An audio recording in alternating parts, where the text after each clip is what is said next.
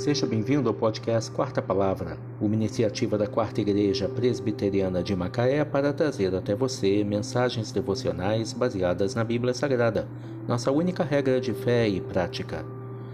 Nesta quarta-feira, dia 4 de maio de 2022, veiculamos da quarta temporada o episódio 181, quando abordamos o tema Não construa sua casa na areia. Mensagem devocional de autoria do Reverendo Hernandes Dias Lopes, extraída do devocionário Gotas de Sabedoria para a Alma, baseada em Provérbios 14, verso 11.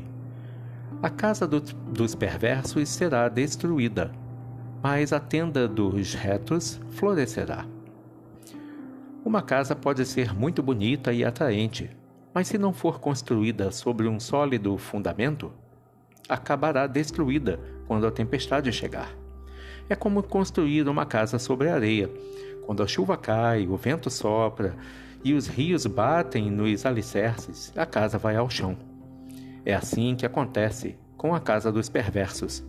A vida daqueles que não conhecem a Deus carece de fundamento.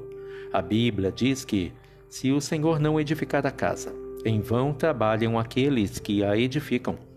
Construir uma família sem a presença de Deus é construir para o desastre. Dinheiro e sucesso não podem manter uma família firme diante das tempestades da vida. A maior necessidade da família não é de coisas, mas de Deus.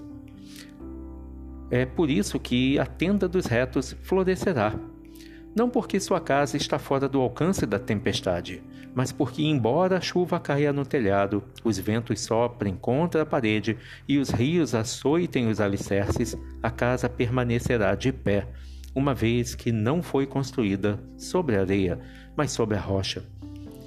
Essa tenda floresce porque Deus ali habita. Floresce porque a bênção de Deus está sobre ela.